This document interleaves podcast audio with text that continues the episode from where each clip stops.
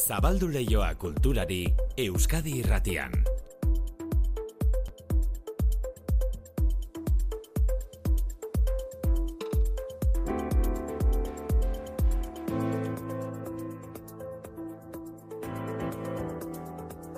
Ordubiak eta hogeita mairu manu etxe sortu arratsaldeo. Berdin maite, eh? Irratiaren mundu eguna, irratiarekin ongi lotzen den jaialdi bati Mm. zabalduko dizkiozu zuek kultura leioaren ateak parez pare, Bai. ahoz aho, ahozkotasunari eskinitako jaialdiari. Bai, ahozkoa da gure komunikazioa maite, ahoz egiten dugu, lan guk. Eta gu bezala, Eta zenba gustatzen zaigu. hori, izugarri maite dugu, bide batez zorionak, eh? Ze gaur gure eguna da, ez? Ba, zorionak orduan, Hori da. Manu. Bueno, ahoz ahoko lana egiten dugu guk, eta ahoz ahoko lana egiten dute ipuin kontalariek, ez soilik aurrentzat, denentzat baizik. Ipuinen bidez, irudimenari leioa zabaltzen diote ipuin kontalariek, ahoz aho nazioarteko jaialdia da Euskal Herriko ipuin kontalarien ondoan, Kolombia, Kuba eta Galiziakoak ariko dira. Orain amazazpi urte, jaialdia antolatzen hasi zirenetik, ipuin kontalaritza hasi eta sendotu eginda. Entzun, mai gorostiaga. E, bai egia da, hasieran ba, Euskaldun pare bat hartzen zuten parte jaialdian eta lauzpa bost kanpotarrak, eta egun ba, hogeita mar artista daude, hogeita bost batola Euskaldunak eta bost sei e, gonbidatuak beste herrietatik. Beraz, ba, bueno, handitzen ari dala, eta pentsatzen dugu ba, gorpuzten ari dala kontalaritza Euskal Herrin. Ahoz hau jaialdia, otsailan eta martxoan herri askotan gainera gero errepasatuko ditugu herri hoiek. Ahozko komunikazioak beti behar du hitza, baina itzigabeko komunikazioa eta itzigabeko antzerkia egitea posible da. Ika teatro taldea, bere ikuskizun berria prestatzen ari da atearen bestaldean izenekoa. Itzigabea, baina musika izango duena, zuzeneko musika gainera.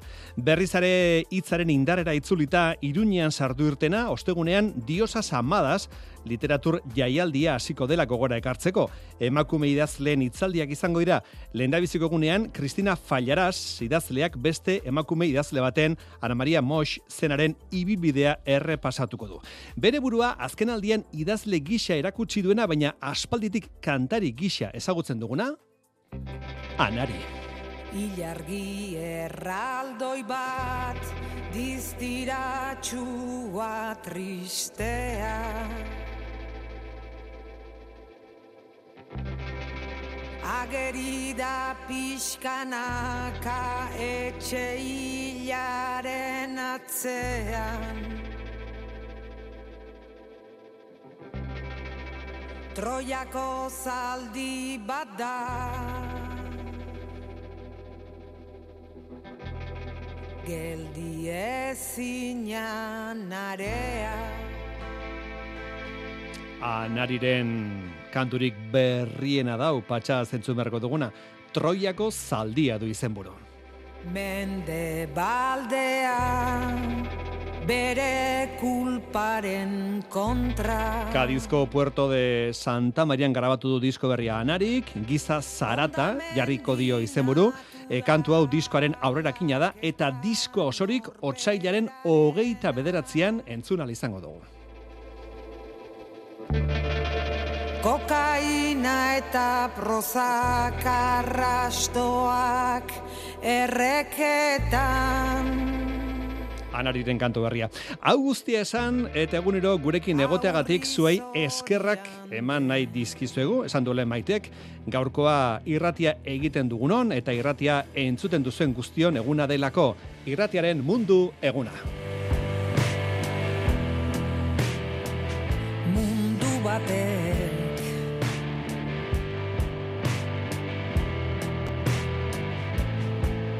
Ondoa jotzen duen lehen seinaleak Zaila da non eta nola hasi zen azaltzea Zenbat aldiz entzunote ditugu anariren kantuak hemen irratian, eta horrela saiko dugu etorkizunean ere anariren abestiak entzuten. E, ongi etorri, gaurko kultur lehiora.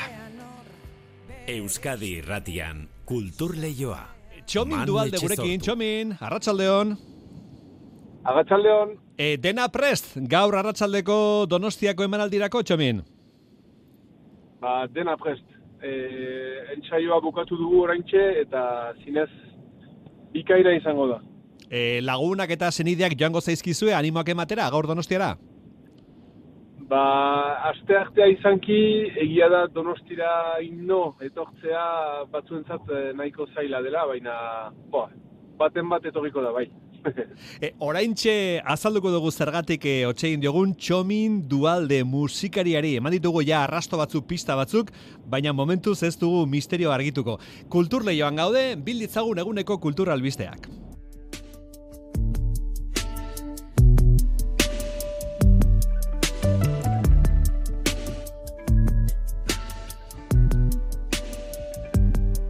gazteak nola erakarri iratira, gaur goizean Iñaki Guridik faktorian landu duen gaia, hain justu nola gazteak erakarri irratira, gaur irratiaren mundu eguna delako.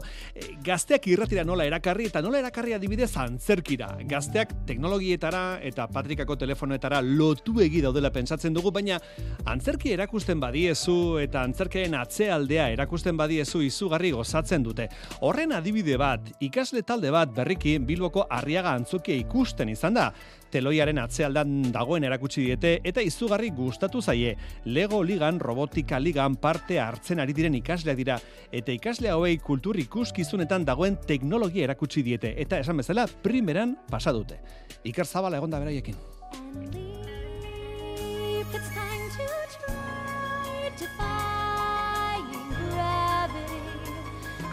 Amabost urteko gazteen eta arte esenikoen arteko zubia eratu du Bilboko harriagantzokiak bere ateak irekita. First Legolik lehiaketan parte hartzen duten nerabeak izan dira esenatokia eta bere atzealdia ikusteko aukera izan dutenak. Kasu hontan, Bilboko Bizkai Eskola eta Gernikako San Fidel ikastolako amarnaka gazteek behatu dituzte bertatik bertara antzerkiaren sekretuak. Trebak eta ariketa da First Legolik horri dagokionean.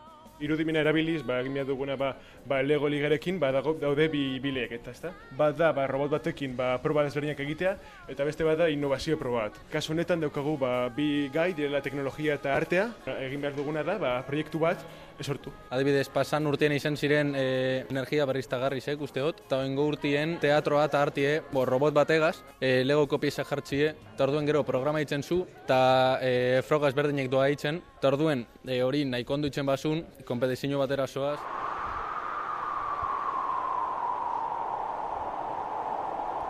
Antzokiko sarreratik zuzenean pasa dira gazteak argi eta musika efektuen gunera. Bertan, Arantza Flores elektrikarien buruak argiek programatutako efektuen erritmora nola dantza egiten duten erakutsi die. Bueno, guk prestatu duguna izan da e, soinu, bideo eta argi e, instalazio bat eta aurretik egindako programazio lan bitartez e, a, aktibatu ezkero botoi bakar batekin aktibatuko lirateke denak. Egin dugu pixka bat harreta e, erakartzeko eta gero askatasunez nahi duten e, parteetan edo ba, eskua sartu, ikutu, probatu eta bueno, hor dabiltza ba, mikroetan eta argietan eta Ondoren pasa dira amabost urteko gazte hauek Italiar erako antzokionetan dauden panelak altxatzeko tresna gelatik, kamerinoetatik edo jantzitegitik.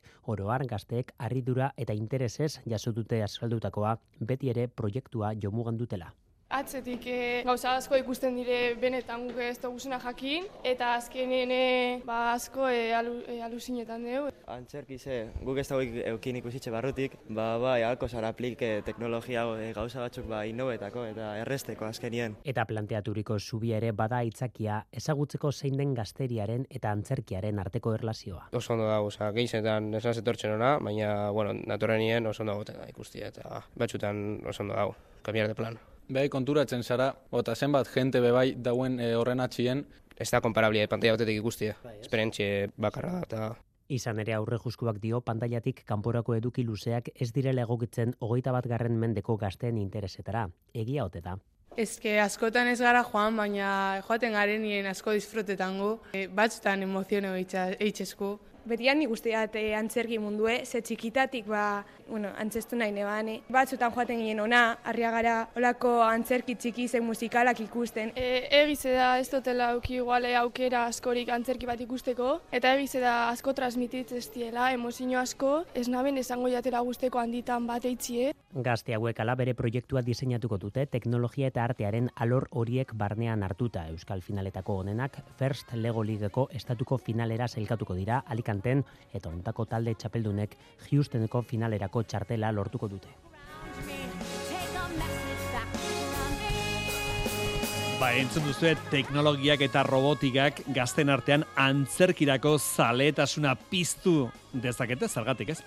Entzun ditugu gazteak antzerki ikusiz emozionatzen direla esanez, notizia hona da hori.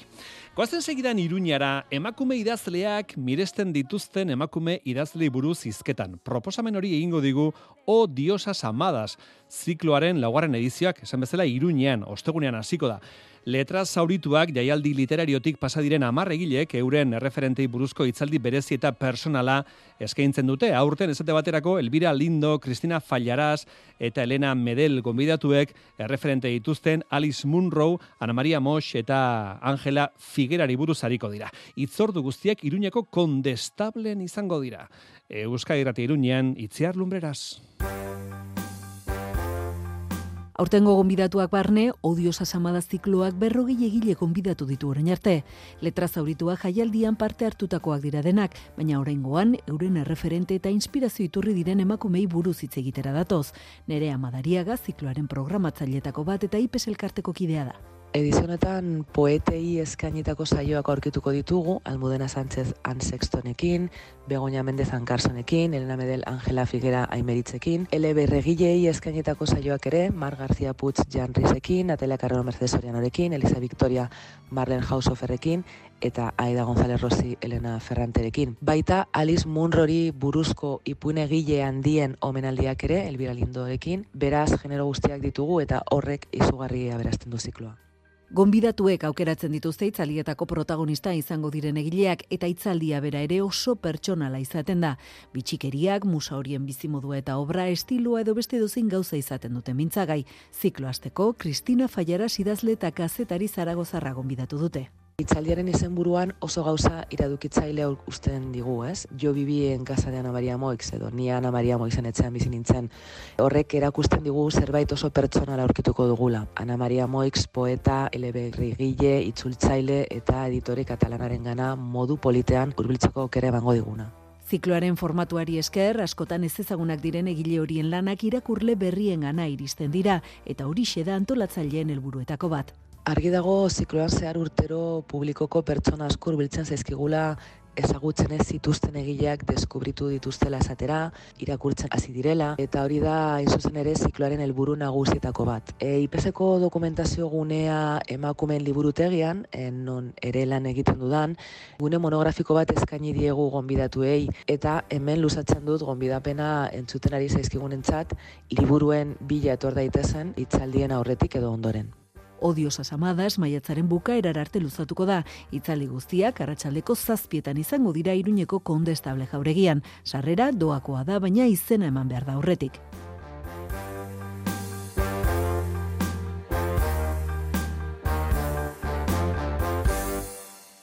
Kontrol materiala, kontrol ukiezina izena du Biluarteren Uribitarte berrogei, areto berriaren bakarkako lendabiziko erakusketak.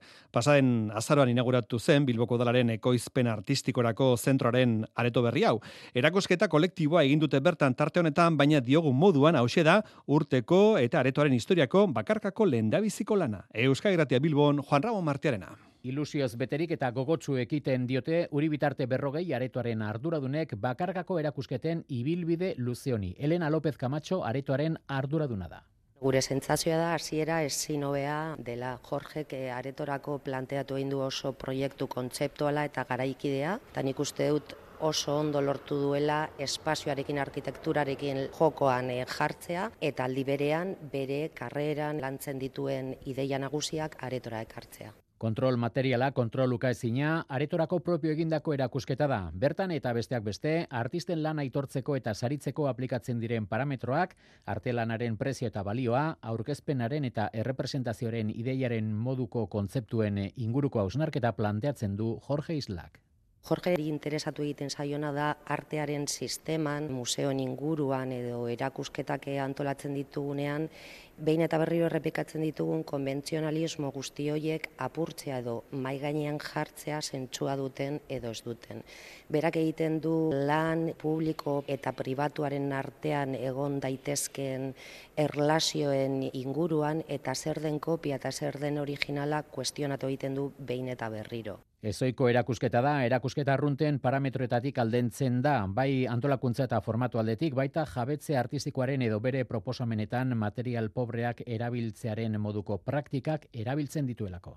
Berak egiten duena da beste artistek edo e, munduan existitzen diren elementuz apropiatu egiten da eta kontestu berri batzuetan kokatzen ditu bir signifikatu nahiean. Zentzu horretan aretoan ikusiko duguna, kontsideratu egiteke soiko erakusketa bat izan daitekela, ez ditugulako museoetan normalean ikusten ditugun artelan finak eta bukatuak e, topatuko. Erakusketaren erdigunea izenik gabeko instalazio bat da. Instalazio printzipal bat, berak egiten duena da, mundu mailan existitzen den datu base batetik lapurtutako artelanak, direzenak, aretora ekarri eta erakutsi. Erakusketa imposible hori aretora ekarri nahiean. Beranentzat inportatea da bizitariari galdetzea zein balioen arabera balioztatu egiten den e, artistek egiten duten lana, edo ze parametroen arabera jartzen diegun merkatu sistema baten artelanei presioa, eta horren inguruan behin eta berriro jokatzen du instalazio ezberdinekin. Jorge Islaren kontrol materiala kontroluka ezina, martxoaren amarra arte ikusgai Bilbo arteren uri bitarte berrogei aretoan.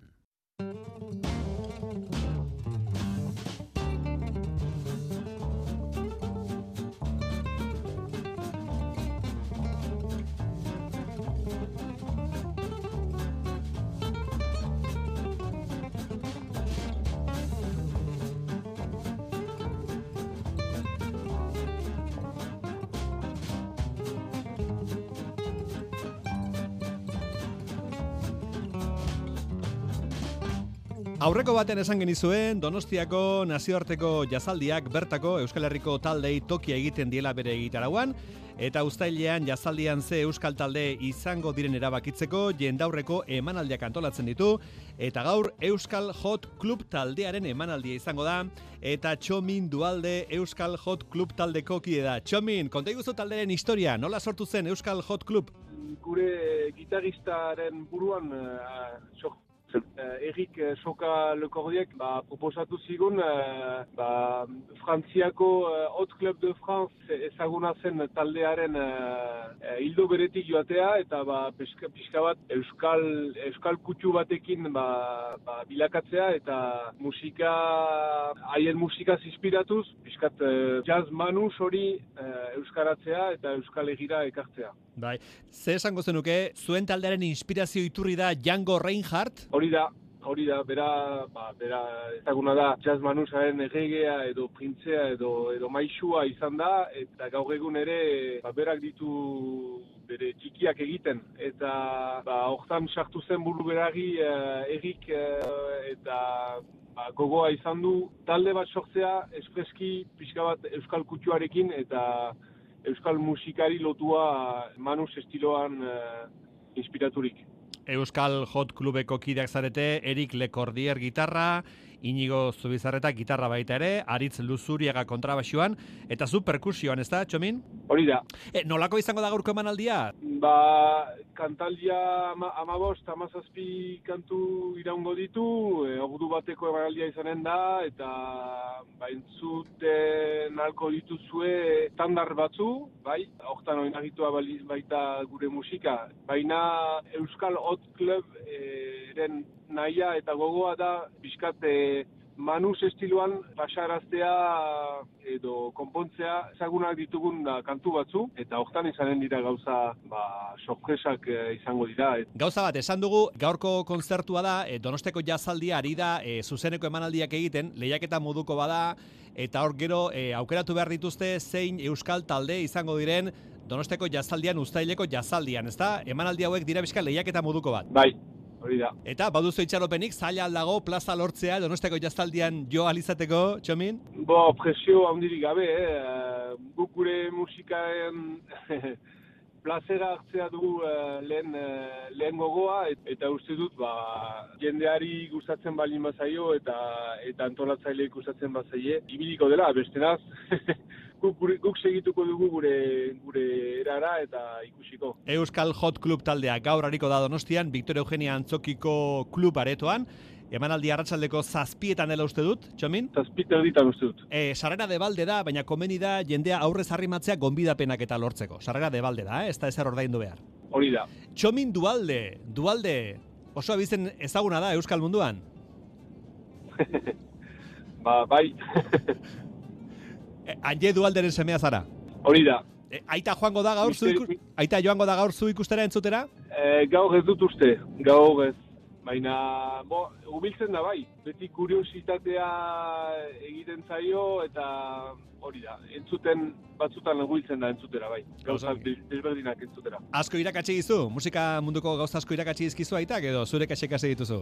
Ba, ez, ez, asko, asko. Asko Aitak eta amak ere musikaria baitzen eta bai, bai, bai. Eta aitarekin jo dut oraindik, beraz beti biltzen gira biak. Bata, orai pixkat bata besteari eh, irakasten, baina baina berak bai, asko asko ikasi ditu bai. Oso ongi. Bueno, ba, gogoratu, Euskal Hot Club taldeak gaur eh, joko du Donostian, Vitor Eugenia antzokian, klubaretoan, eta beraien nahi alitzateke udan e, Donosteko jazaldian jo alizatea eta hor jotzeko plaza baten bila dabiltza. Txomin dualde Euskal Hot Club taldeko kide, eskarek asko, sorte hon arratsaldeko emanaldirako. Mil esker, eta agian gero arte.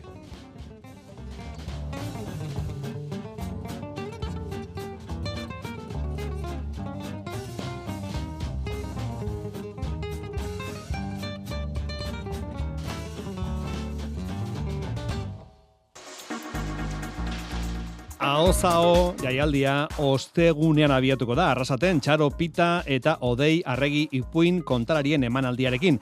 Ahoz kotasunaren nazioarteko jaialdia hasiko da honen bestez, eh, martxoaren hogeita zazpira bitarte egingo dena Gipuzkoako eta Arabako hainbat herritan. Berri emaile Ainoa Agirre dugu. Hogeita mar gonbidatuk parte hartuko dute ahozahon jaialdiaren amabigarren edizioan. Aste honetan, Txaro Pita Galiziarra eta Odei Arregi Euskal Ipuin kontalaria hariko dira, arrasaten, hernanin, elduaienen, seguran eta oza eta barrundian, eta asteburuan, ordiziko delikatuz gunean ospatuko da, ipuin narrazio lehiaketa. Urrengo asteburuan berriz, otxaiaren hogeita lauan eta hogeita bostean, Aldo Mendez kubatarrak ikastoro emango du Tolosako amarotz auzoetxean. Mai Gorostiaga, hau zaon jaialdiaren koordinatzailea. Ba, Aldo Mendez, e, ipuin kontalari kubatarra, ez dakit, existitzen bada kontalaritzaren brintima, ba, ba, ba bera izango da, baita Carolina Rueda edo etortzen diren beste artistak. Eta Aldo, ba, erreferente puska da, e, askotan ibiltzen dago Amerikan jiran, eta bueno, eskerrak lortu dugu egun batzuk gurekin egotia, e, parte hartzen du bai la beleta roja proiektuan, uste dut Grammietara, e, bueno, nominatuak izan diela azken urteetan, Gipuzkoako eta Arabako herrietara ez ezik, aurten lehen aldiz, Iruñara ere iritsiko da ahozahon jaialdia, eta martxoaren zortziko ekitaldi nagusia Nafarroako liburutegian ospatuko dute. galapolit bat emakumea e, erdian jarrita, e, Marta Sáenz de la Calzada, Quebeketik, Jaima Orozko kubatarra, eta bi euskaldunak Virginia Elvira Iruña, Iruñarra, eta Maider Alzela jarrazatearra. Uste dut, e, ez dakit, aukera super politia ikusteko, ba, ba ez dakit, e, lau emakume puska hauek holtzan e, defendatzen e, historio, e, estilo ezberdinekin. Martxoaren hogeian berriz, Juan Cruz Igerabidek ahozkotasunaren nazioarteko egunerako idatzitako mezua irakurriko du arrasateko kulturaten. Jakurriko du edo horren arira e, arituko da. Eta baita ere etorriko dira Quebeketik Berzeuditens e, rekopilatzen ari dira sehaska kantak, ja, badituzte larogeita piko hizkuntza ezberdinetan jasota, ba, etorriko dira, eta e, jartzen dituzte kulunkari batzuk, e, kulunkari horiek altaboz txiki batzuk daukat, dauzkate atzen, eta orduan esertzen zara, eta kulunkatzen bitartean sehaska kantak entzuten dituzu. Hori martxoaren hogeian izango da, eta hogeita iruan, Tolosan, Euskal Kontalarien zortzigarren topaketa egingo da, eta urrezko kalabazen sari banaketa. Horezko saria, Paul Urkijo zinemagileari emango diote. Just a perfect day. Drink sangria in the park.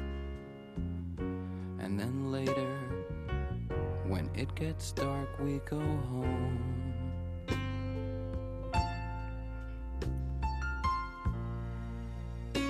just a perfect day.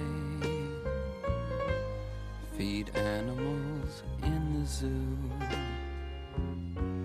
Then later, a movie too, and then home.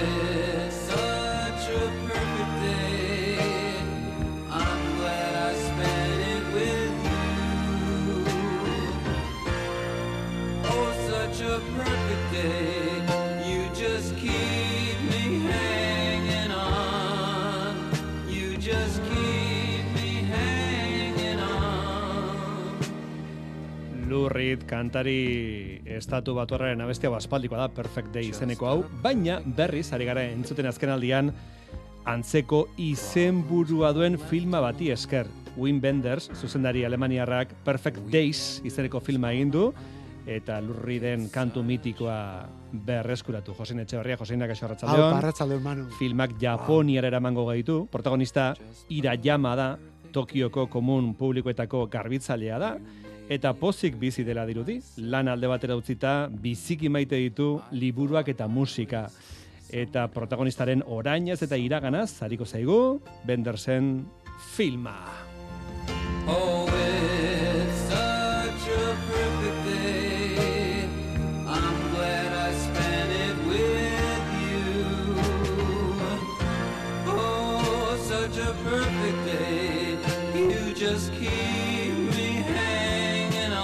Zerbait erantzi nahi lurri den kantazora garriaz? E, bueno, pelikula eta batez ere pertsonaiaren inguruan, ez da? Mm. E, konturatzen naiz, Tokioko komun publikoak garbitu arren, tipo hori, ba munduko pertsonaiarik aberatsenetakoa dela. Mm. Ze, bueno, felizidadea du, ez da? Hain zuzen ere, literaturak eta musikak ematen dion felizidadea.